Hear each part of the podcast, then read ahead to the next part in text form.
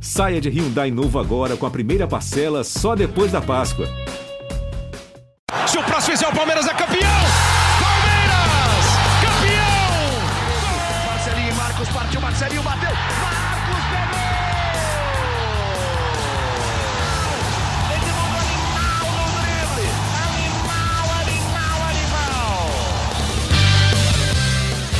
Palestrinas e palestrinos, começando mais um GE Palmeiras, o seu podcast aqui do GE.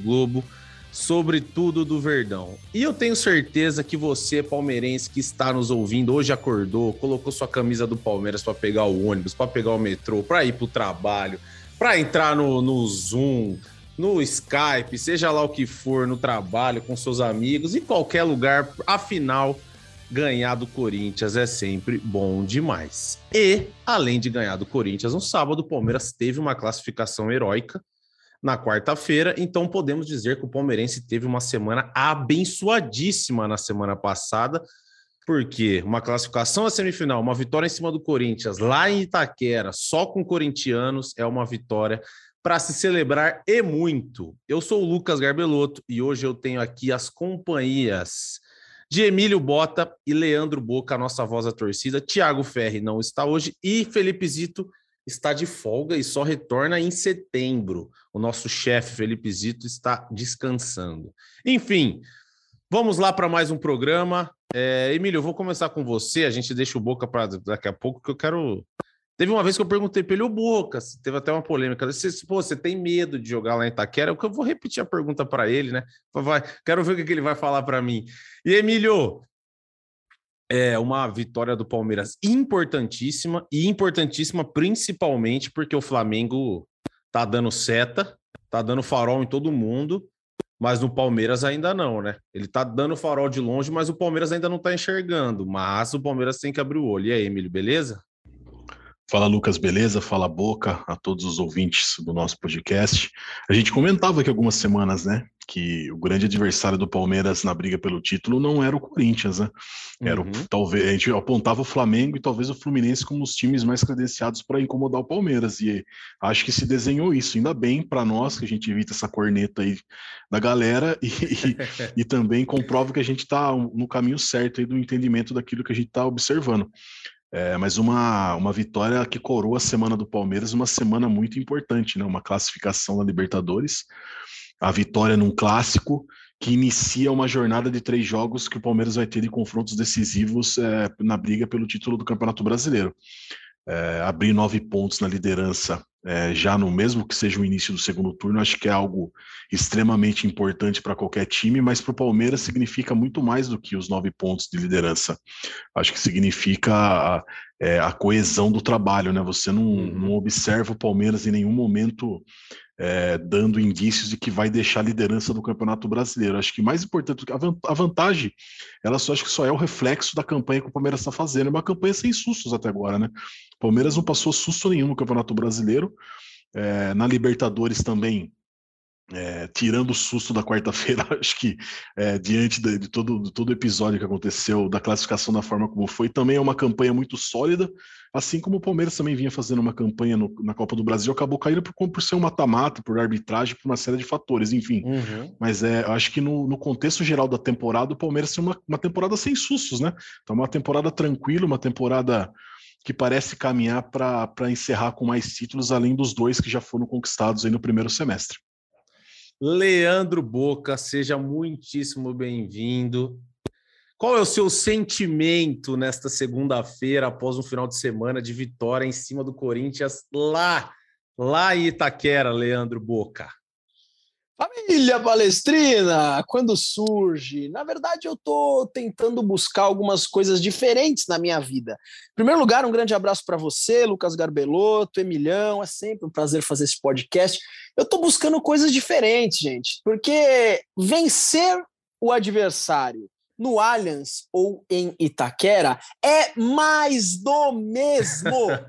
Repito, coloque no repeat se você tem aqui é, um, um alto-falante moderno. Mais do mesmo. Time freguês, time perdeu no Paulista, time perdeu no primeiro turno do Brasileiro, time perdeu no segundo turno do Brasileiro, time foi eliminado na Libertadores em 99, time foi eliminado na Libertadores de 2000. O time de Itaquera é freguês da Sociedade Esportiva Palmeiras. Enquanto eu falo isso e o Palmeiras ganha deles toda hora, sabe o que eles falam? E o Palmeiras não tem mundial. Você aí torcedor adversário, enquanto você fica preocupado em falar que você não tem mundial, não tem mundial, não tem mundial, devia olhar para o banco de reserva, para um treinador, para um treinador irresponsável que fez uma entrevista falando que é milionário e que pode treinar qualquer clube, inclusive o, o, o de vocês aí. Então, ó, abre o olho porque o time de vocês é fraco. Avante palestra. Mais uma vitória em cima de ninguém. Olha, ele tá, ele tá, ele tá afiado hoje, Emílio. Ele tá afiado. Eu gosto assim, eu gosto assim, eu gosto assim. É isso aí, Boca. Enfim, vamos falar. Acho que a gente pode falar um pouquinho do jogo. É, eu achei que o Palmeiras fez um jogo seguro. É verdade, o Corinthians até teve alguns momentos ali que, que teve um pouco mais a bola. O Renato Augusto teve alguns chutes bons de fora da área, que é uma característica dele, mas ele não acertou o gol. Ainda bem para o Palmeiras, porque geralmente ele teve acho que três chances. Geralmente, quando ele tem três, uma ele faz. Mas o Palmeiras fez um jogo seguro. O Everton, acho que. Acho não, tenho certeza. O Everton não fez nenhuma defesaça. E o Palmeiras é aquele time que a gente já conhece, né? Até os corintianos falaram isso depois do jogo. Você dá uma chance, o Palmeiras é mortal. O Fagner foi inverter uma bola, a bola caiu no pé do Dudu, o Dudu já acelerou, tocou no Wesley. O Wesley que inclusive entrou bem. Não sei se você concorda comigo, Boca. Ele fez vários jogos, jogos muito mal com a camisa do Palmeiras, mas achei que em Itaquera ele entrou legal. Inclusive, ele dá o passe para o Piquerez, o Piquerez cruza, o gol foi contra, é verdade, mas o Lopes já estava ali para conferir de letra, se ele ia fazer, eu não sei. Se ele não faz de letra, a torcida do Palmeiras ia matar ele. Mas, enfim, a bola não chegou para ele dar a letra e o Rony acabou mandando para dentro. É... Emílio, esse time do Palmeiras é... é um time que, até quando não faz uma grande exibição, é um time extremamente seguro e um time que vence, né? E muita gente falou isso. Eu vi muita gente falando, teve gente que falou em sorte. É sempre esse mesmo papo aí. Ninguém aceita. Tem cara que tá se moendo. Inclusive, a gente vai falar disso depois. Tem técnico aí que tá, tá perdendo sono com o Abel Ferreira. O Abel Ferreira tá deixando os caras tudo maluco. Mas, Emílio, é um time que, mesmo quando não faz uma grande exibição, é um time muito seguro e um time que vence, né? E é o que é o, é o mais importante, né? Você, você conseguir Sim. vencer os jogos. Acho que é, não dava para exigir do Palmeiras um jogo tecnicamente brilhante depois do que aconteceu na quarta-feira, do desgaste físico e tudo aquilo que aconteceu.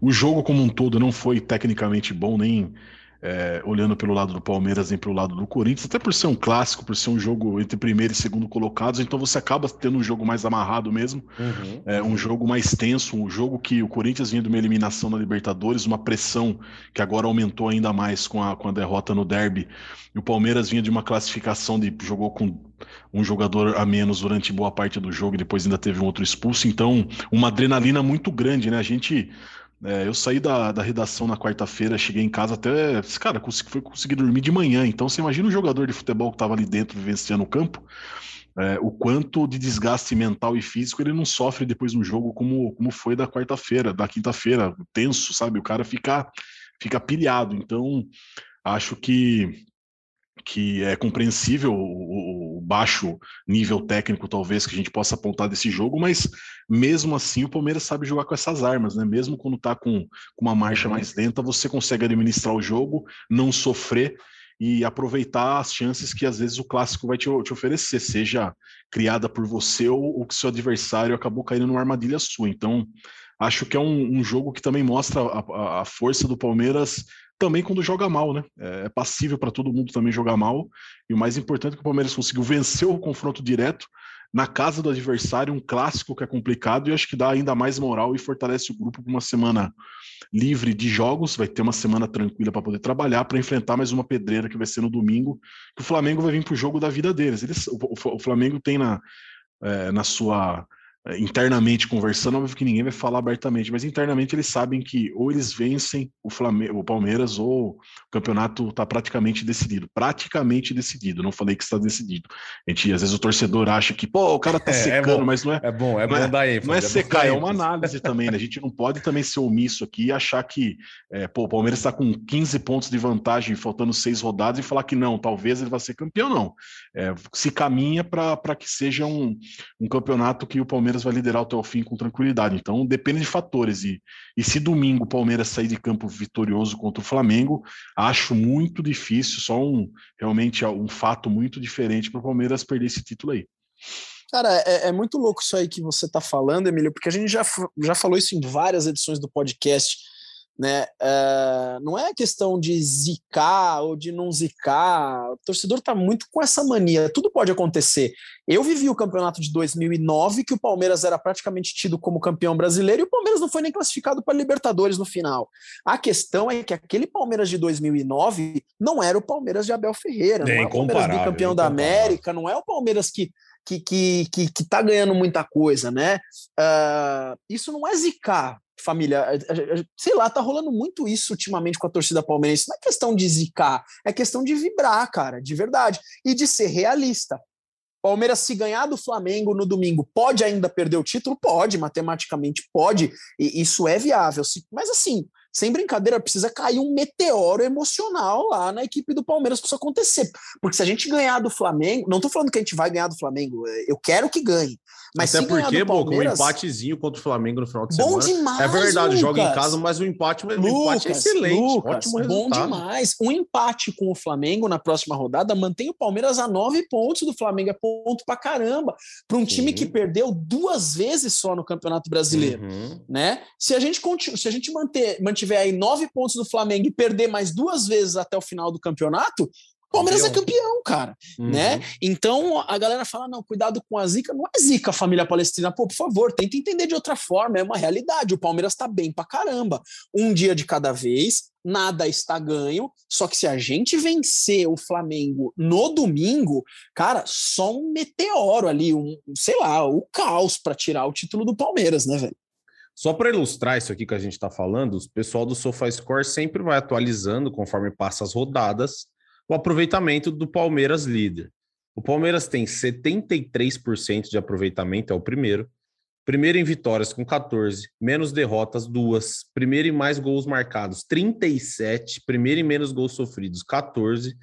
Primeiro em menos chances claras cedidas, 21, que isso aqui é um número muito importante, porque se você cede pouca chance clara, você toma menos gol e primeiro em mais chutes para sofrer gol. 13. O Palmeiras sofre um gol a cada 13 finalizações, ou seja, o Palmeiras não dá chance nem dos adversários chutarem bolas fáceis de fazer o gol. Então, assim, a gente tá. Ninguém tá zicando nada, mas a gente tá vendo o jogo, a gente tá entendendo. O Palmeiras, eu tava vendo os bastidores agora. E o Abel, ele sabia que o time estava cansado. Ele fala para os caras que vão estar tá no banco, fala, vocês vão entrar e vão resolver o jogo. Porque ele sabia que ia faltar perna. Lógico que ia faltar perna. Os caras correram contra um Atlético Mineiro, que é um time fortíssimo, por 90 minutos, pênalti, aquela adrenalina, aquela loucura. Então, assim, e aí é um treinador que ele, ele consegue... Acho que o principal fator, a gente pode fazer uma comparação aqui com o Fernando Diniz, lá naquele, na época do São Paulo, que perdeu o título. Teve aquele episódio com o Tietê, que ele falou umas besteiras e foi mais ou menos daí que desandou. Cara, o Abel Ferreira ele controla esse mental, tanto dele quanto com os atletas, muito bem. Então é o que o Boca falou: tem se o Palmeiras abrir 12, tem que acontecer um negócio assim assustador para o Palmeiras não ser campeão. E aqui é óbvio que ninguém está zicando aqui, não tem porque a gente ficar zicando ninguém. A gente está só fazendo uma análise em cima do trabalho. Ah, uma análise é um real em cima dos números exato, do Palmeiras. Exato, Esse papo, exato. Qualquer, qualquer coisa que a gente fala hoje, nessa era de Twitter aí, qualquer coisa a gente tem que pensar duas vezes. Porra, para, na boa. Bom, então, ó, se o Palmeiras, só para a gente dar uma, uma listrada na tabela, o Palmeiras pega o Flamengo nessa rodada agora, rodada 24. Na 25, o Palmeiras tem o Bragantino fora, que é um jogo dificílimo, e o Flamengo pega o Ceará em casa. Isso já mostra a importância do Palmeiras não perder para o Flamengo, né? Porque daí o Palmeiras vai pegar um Red Bull. É verdade que o Palmeiras costuma se dar bem até contra o Red Bull, mas é um jogo duro lá em Bragança e o Flamengo pega o Ceará em casa. O Flamengo tem tudo para ganhar do Ceará. Depois, na rodada 26, o Flamengo pega o Goiás fora, tem tudo para ganhar de novo, e o Palmeiras pega o Juventude. Aí já acho que os dois devem ganhar. Mas enfim, acho que essa vitória, essa vitória não, essa partida contra o Flamengo, uma, um empate, na minha opinião, já tá. Não sei se vocês concordam, o Boca disse que concorda, não sei se o Emílio concorda. O empate acho que tá excelente, que o Palmeiras ainda tem três rodadas de frente. Se o Palmeiras perder três, o Flamengo ganhar três, o Palmeiras vai continuar líder. Então, assim, é um. Calma. E acho que. E o Palmeiras também vai jogar em casa, a torcida vai lotar o estádio. o Palmeiras está fora da Copa do Brasil, é verdade, mas vai ter uma semana de treino e uma semana de descanso, que, pelo que foi o jogo na outra quarta, foi muito importante. Se o Palmeiras tivesse um jogo decisivo agora de Copa do Brasil e pegar um Flamengo no final de semana, ia ser pedreira, né, Emília? Ia ser pedreira. Essa semana de descanso acabou que caiu bem para o Abel segurar. Acho que o Palmeiras folga hoje e amanhã, né? Se não me engano, e volta a treinar na quarta. Então os caras vão ter dois dias de descanso, dois dias de recuperação para buscar essa vitória contra o Flamengo no Allianz Parque, que com certeza vai estar lotado. Ô, ô Boca, eu queria, Boca e Emílio, eu queria falar com vocês sobre um outro assunto. O Abel Ferreira falou naquele, naquela coletiva, contra o, depois do jogo contra o Galo, que o Cuca poderia ter armado o time dele de uma outra maneira. Falou, ó, ele, ele quis atacar pelos lados, mas ele não percebeu que eu tinha deixado o meio para ele atacar, e os lados eu ia cobrir. E o Cuca foi dar uma coletiva ontem, e falou: ah, mas se o cara ouve música, ah, porque se tá ganhando não sei o quê. Aí o Mano Menezes foi lá e, com um tom irônico, falou: é, teve até uma aula aí de um treinador esses dias. Ô, Boca, por que, que os caras que não ganham do Abel, eles não são competentes para ganhar do Abel no campo? O Cuca vem com esse papo de reativo. Eu não sei, eu acho que ele perde pro Abel porque ele não assiste os jogos do Palmeiras. Porque se ele visse que não é mais um time reativo, como ele diz, alguns jogos é, é verdade, claro que é mas não é sempre. E o Cuca perdeu a final da, da Libertadores, perde, foi desclassificado no ano passado na, na Libertadores e esse ano de novo. Por que, que os caras não aprendem, em vez de, de ouvir mais o Abel, eles ficam com essa com esse rancor, eles não gostam do cara? O que, que é? O que, que você acha que é? Cara, eu vou te responder de outra forma. Por que, que você acha que quem torce pro time de Itaquera tá odiando cada vez mais o Palmeiras? Porque é só nabo. Essa é a resposta. E o Cuca é freguês do Abel Ferreira. Então o cara tá com raiva, velho. Entendeu? O cara tá com raiva, não é possível. Porque engraçado esse time reativo que é recordista de, de gols em primeira fase na Libertadores da América, né? Engraçado esse time, esse time reativo que, que tem o melhor ataque da competição. É engraçado isso. Então é mais fácil falar do Abel Ferreira do que assistir o cara e falar assim: puta, esse cara é bom, esse cara tem ideias novas, vamos tentar ver o que ele tá fazendo para tentar ganhar dele. Porque ganhar dele ninguém ganha, né? Engraçado isso aí. Ah, vai. O que, que você acha, Emílio? Você acha que tem a ver. Tem a ver, você acha que tem a ver mais com o Palmeiras estar ganhando? Ou você acha que tem mais a ver com o Abel, com a personalidade do Abel? Porque quando ele falou aquele negócio do Cuca, ele não falou em um tom de querer dar aula perguntaram para ele. Falou: ó, o Cuca estava com dois jogadores a mais e não conseguiu fazer gol. O Abel falou: ó, no que eu preparei meu time, ele podia ter feito isso, isso e isso. E achei até que foi, um, foi legal o Abel falar. Ele não precisava ter falado nada.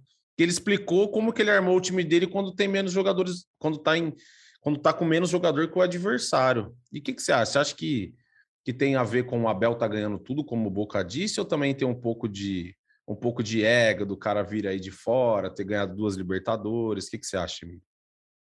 Ah, é de tudo um pouco, né? Eu acho que, falando especificamente é, desse caso, eu acho que, cara, o pior perdedor é aquele que não sabe perder, né? Se você reconhece que outro time foi melhor que você, é, e você até valoriza o trabalho da outra pessoa, porque amanhã pode ser você o cara que vai estar tá ganhando e outro que vai estar tá uhum. perdendo, e, cara, é cíclico isso aí. Então, eu, eu, eu eu não gosto muito de, de quem fica encontrando justificativo, fica querendo desmerecer o trabalho do outro para tentar justificar alguma derrota. É, eu acho que fica torna o um negócio feio, chato, o torcedor acaba pegando uma pilha que às vezes isso vai é, se transformar em coisas que a gente não gosta, e então acho que são coisas que pessoas adultas, é, maduras, deveriam evitar de fazer. O Palmeiras, por exemplo, é, que falam aí que é um time defensivo, um time que é, não propõe jogo. O Palmeiras tem o melhor ataque, 37 gols, melhor média de finalizações do campeonato, finalizações certas, quarto time com mais posse de bola, terceiro time que mais faz cruzamento, líder em escanteio, líder em viradas de bola. Então acho que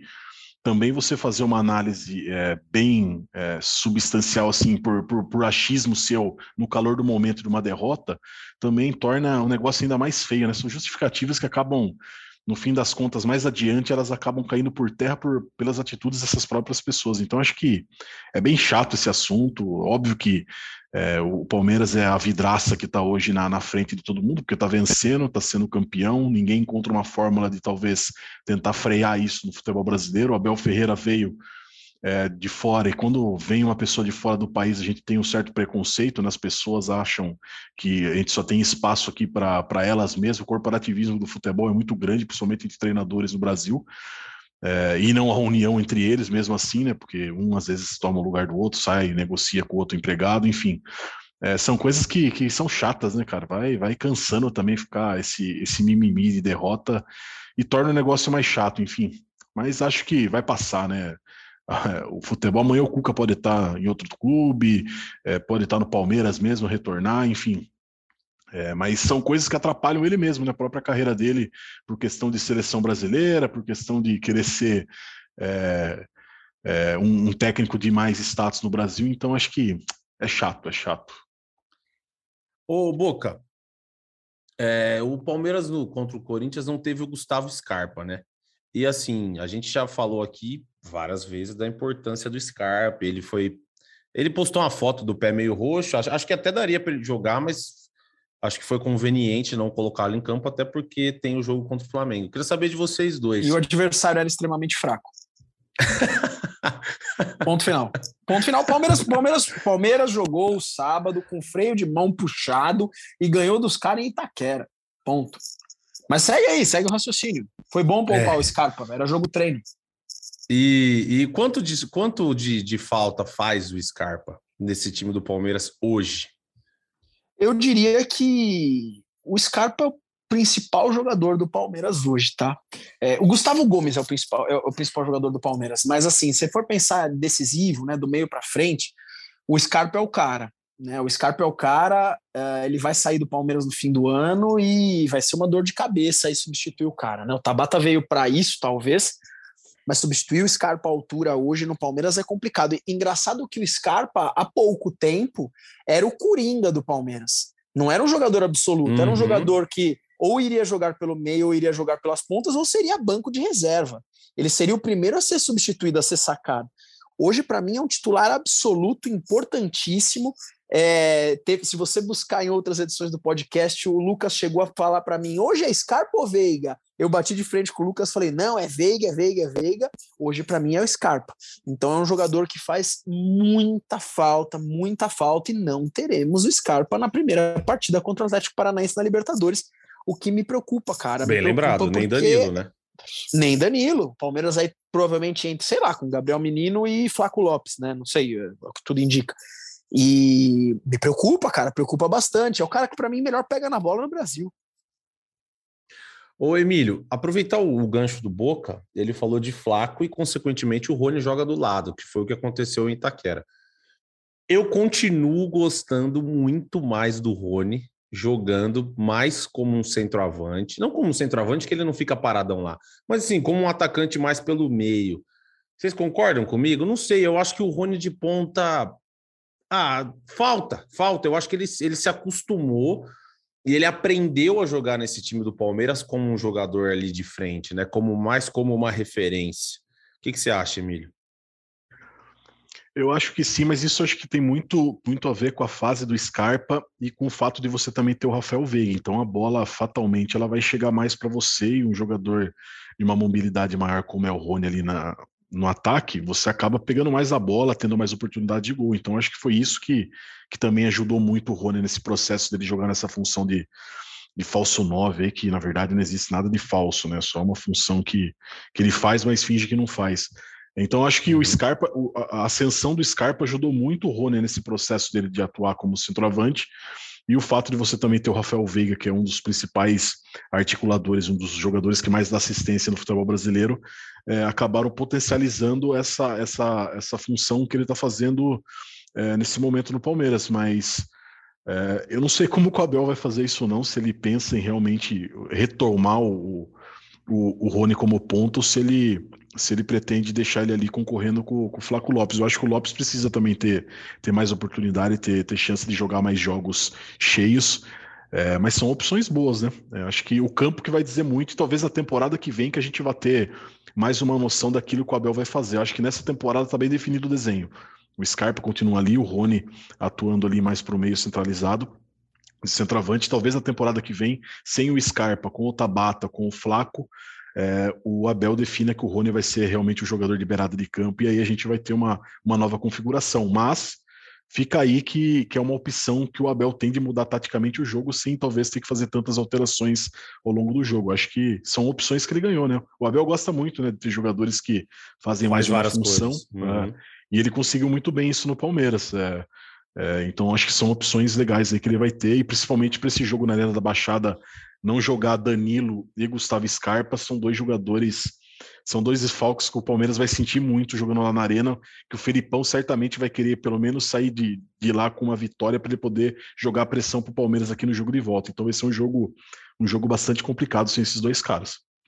O Boca, eu tenho gostado do Lopes, acho que ele é um cara muito inteligente para jogar. Mas hoje o meu time do Palmeiras é, é, na ponta da linha. O Everton, Marcos Rocha, Gustavo Gomes, Murilo e Piquerez, Danilo e Rafael, é, Gustavo Scarpa, Rafael Veiga, Rony e Dudu. Você muda alguma coisa nesse time? O meu time, assim, independentemente se o Rafael Veiga caiu um pouco de produção, mas ele tá jogando bem, ele não tá fazendo, ele não tá sendo aquele Veiga de meter um monte de gol, mas taticamente ele tá jogando muita bola, você repara, ele, ele ocupa todos os espaços que ele tem que ocupar perfeitamente, é um cara muito inteligente, Hoje o meu time é esse na ponta da língua e eu acho que o do Abel Ferreira também, né? Não me parece que ele que ele eu acho que ele não pensa em colocar o Rony de ponta tendo todo mundo à disposição. O que, que você acha? E seria o meu time também, eu não, eu não mudaria nada. Quando o Palmeiras foi ao mercado contratar, na minha opinião, o Palmeiras foi ao mercado contratar. Posso estar falando besteira, Emílio, você me corrige aí, por favor, tá? Mas eu acho que o Palmeiras foi ao mercado contratar jogadores para compor o elenco do Palmeiras, que é curto. Era curto, agora não mais. É, o Palmeiras foi para pegar jogadores para compor o elenco, porque o time do Palmeiras titular, na minha opinião, é esse que o Lucas acabou de falar, não tem quem pôr nem tem quem tirar. Ah, vou uhum. colocar o Flaco e vou tirar o Veiga. Pô, sério, cara? Vou colocar o Flaco e vou, e vou tirar o Rony. Jura por Deus? Eu Rony é entendo é assim, cara. Sabe quando você tá na, na sua empresa, cara, trabalhando, você aí que tá ouvindo o podcast, puta, a empresa ela tá fluindo muito bem. Por quê? Porque aquele time seu tá muito fechado. Esse é o time do Palmeiras. Esse é o time do Palmeiras. É um time que está fechado, é um time que tem um comandante que, que lidera aquela brincadeira ali, é o atual bicampeão da Libertadores. Então, os jogadores que chegaram, eles vêm para compor elenco. Ah, o Flaco está jogando muito bem, o Flaco é bom jogador. Graças a Deus, porque o Palmeiras precisa de bons jogadores no banco de reservas para compor uhum. um elenco para disputar duas competições em alto rendimento. Então, assim, o time titular do Palmeiras, para mim, não coloco ninguém e não tiro ninguém. É esse que o Lucas acabou de falar. E para você, Emílio, você mudaria? Você acha que tem chance do Abel mudar alguém ou o time é esse? Não, Inclusive, é só para né? gente, só para só fazer uma. para exaltar o Murilo, é brincadeira. Esse cara parece que ele joga no. O Gustavo Gomes é repetitivo, a gente precisa ficar falando aqui o tempo todo, porque ele é um absurdo. Ele é o melhor jogador, ele é o melhor zagueiro do futebol brasileiro faz anos e sobra. Sobra, mas assim, sobra demais. E o Murilo Boca, parece que ele joga no, do lado do Gustavo Gomes faz 10 anos, pô. Ele dá uma bola que ele dá um bote no Roger Guedes, se não me engano, no Roger, é, foi no Roger Guedes. O Roger Guedes ia partir para a cara do gol, cara, ele dá um carrinho por baixo, tira uma bola assim no limite e no jogo aéreo, esses dois, essa dupla de zaga do Palmeiras é impressionante, né, Emílio? É um negócio assim. Cara, é a melhor dupla de futebol brasileiro, com certeza, de zaga, e num nível bem acima do resto, né? Assim, casou demais o jogo dos dois. Além do que o Murilo foi lá, bateu o sexto pênalti contra o Galo, tirou a nhaca, aquela zica de pênalti do Palmeiras, botou, bateu bem demais, firme.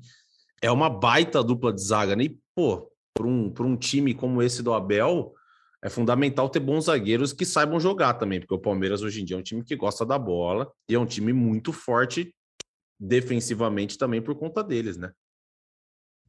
Sem dúvida. E, e, acho que, se eu não me engano, eles marcaram 14 gols na temporada, 8 Gomes, 7 Murilo. Acho que é isso eles aí. Também, acho que é isso aí. É, eles, eles, têm um papel fundamental lá na frente também, né? Decidiram jogos, decidiram o clássico, por exemplo, lá no Morumbi, aquele 2 a 1 no São Paulo. É, o Murilo, mais um, mais um jogador aí, mais um jogador indicado pelo Abel, né? Que foi pensado, obviamente, também é mérito do Barros, que também é, aparece pouco, mas é um cara que contratou, contratou bem, contratou pontualmente bem no Palmeiras. É, então são, são, são jogadores que vêm numa crescente, né? O Piqueires também cresceu bastante na esquerda. Que tá jogando falando. demais. Tá jogando tá muito. Tá voando. Acho que talvez quem, quem esteja numa fase meio que de oscilação ali, talvez seja o Marcos Rocha, mas é, no restante do, do, do, elenco ali, os jogadores viram uma crescente boa. O Danilo e o Zé Rafael conseguiram recuperar o futebol, que eles tiveram uma oscilação também no, no, no acho que maio, fim de maio, começo de junho ali, eles estavam. É, foi na volta ali da seleção, é, né? Eles estavam. O Danilo que, voltando da seleção. É, eles também estavam em baixa, mas acho que eles vêm numa crescente. Acho que é mais o Marcos Rocha e o Rafael Veiga que está nesse processo de retomada depois da, da lesão. Ele ainda não voltou a jogar bem, mas no restante do time está bem encaixado e a defesa, principalmente, que concordo com o Boca, o Gustavo Gomes é o grande símbolo dessa temporada do Palmeiras que vem fazendo um, vem fazendo um ano absurdo.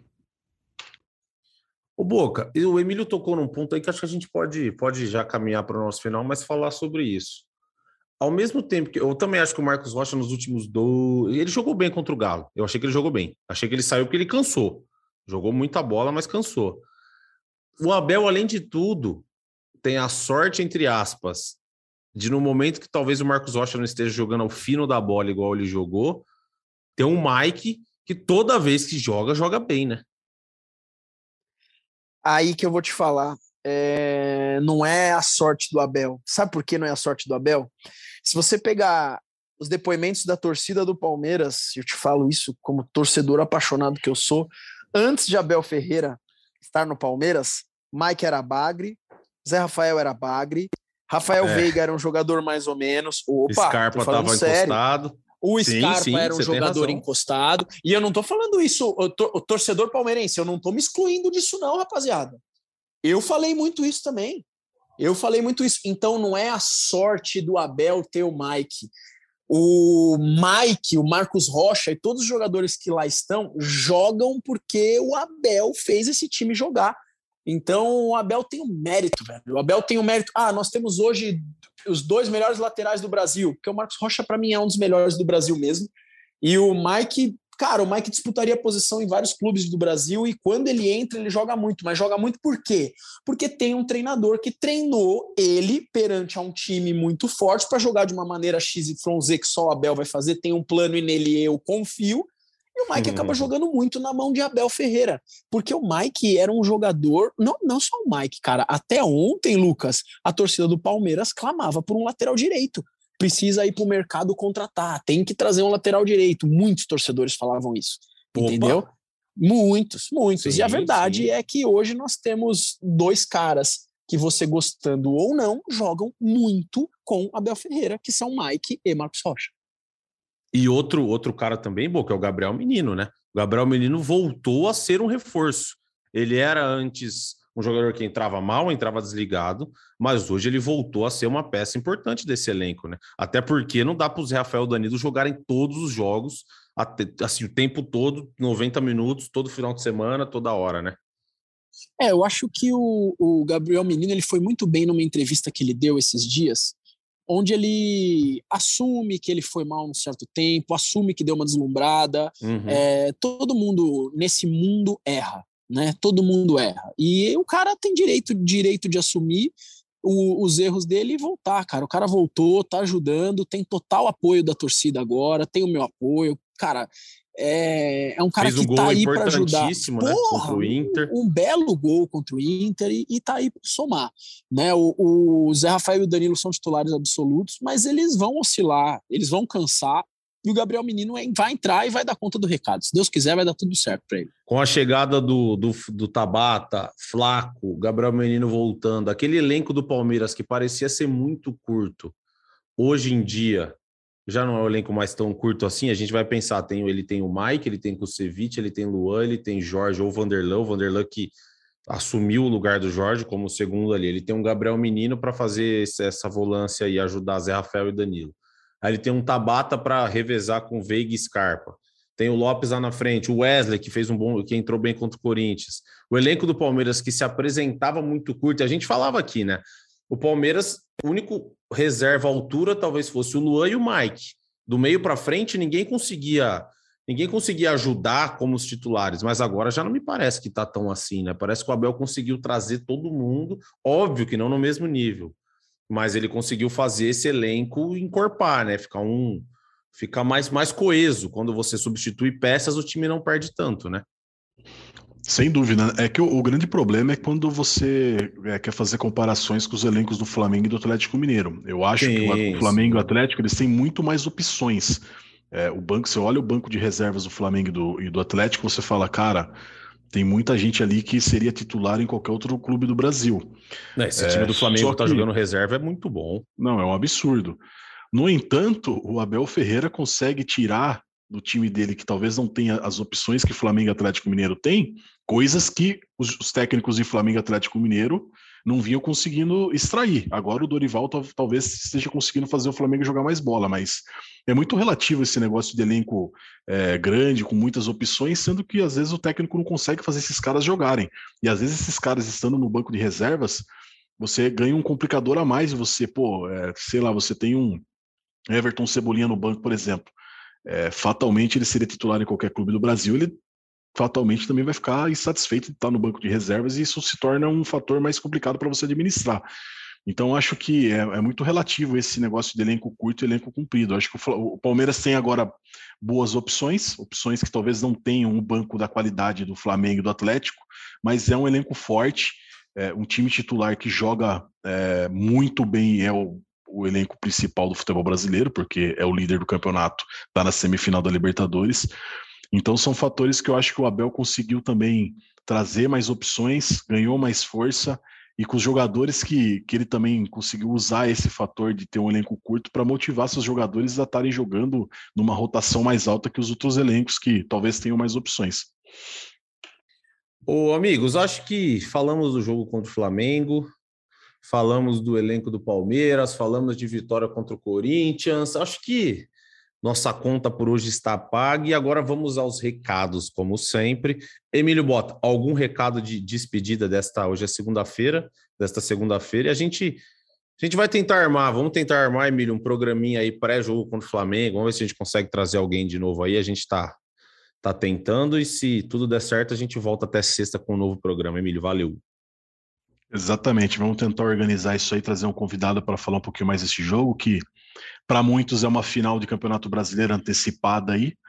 É, acho que é importante a gente ressaltar a campanha do Palmeiras no Brasileirão Feminino, venceu o Grêmio no fim de semana por 5 a 0 fora de casa, deu um passo importante aí para avançar rumo ao título, é o time de melhor campanha que teve na primeira fase, então, sob comando e batuta de Bia Zanerato, uma craque, Palmeiras boa, deve avançar boa. aí e brigar pelo título brasileiro feminino. É isso, Lucas. Grande abraço e boa semana para todo mundo aí. Boa, Emília, é isso aí. A gente vai agora, a partir da, dessa, dessa edição de hoje. Pegou o nome aí, Boca? É, quem mandou a mensagem para a gente foi uma ouvinte que é uma médica chamada doutora Diangeli Soares. Então, a partir de hoje a gente vai começar. É verdade, ela tem razão. Ela falou que a gente não estava falando do futebol feminino.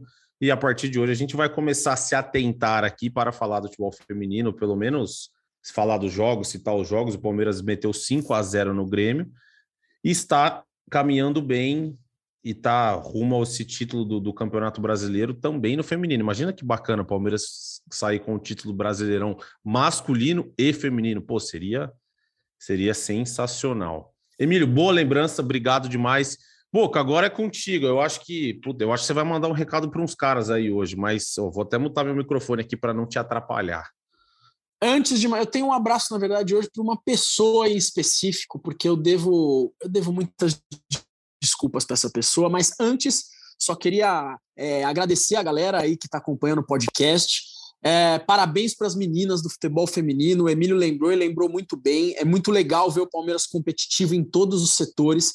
E, pô, cinco no Grêmio é, é, digamos que a gente está com a classificação bem encaminhada aí para a próxima fase do Campeonato Brasileiro Feminino. Cuidado, Queria... cuidado, vamos falar que você está zicando 5 ah, Para com isso, gente. Pelo amor de Deus. Pelo amor de Deus, não é possível isso aí. Então, parabéns para as meninas e, e, e, que o Palmeiras possa investir cada vez mais no futebol feminino.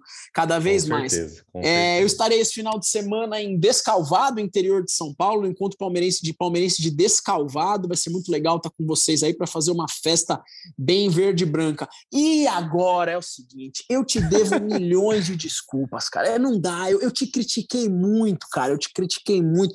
Eu te devo desculpas porque você joga demais, cara. Você joga demais, sem brincadeira.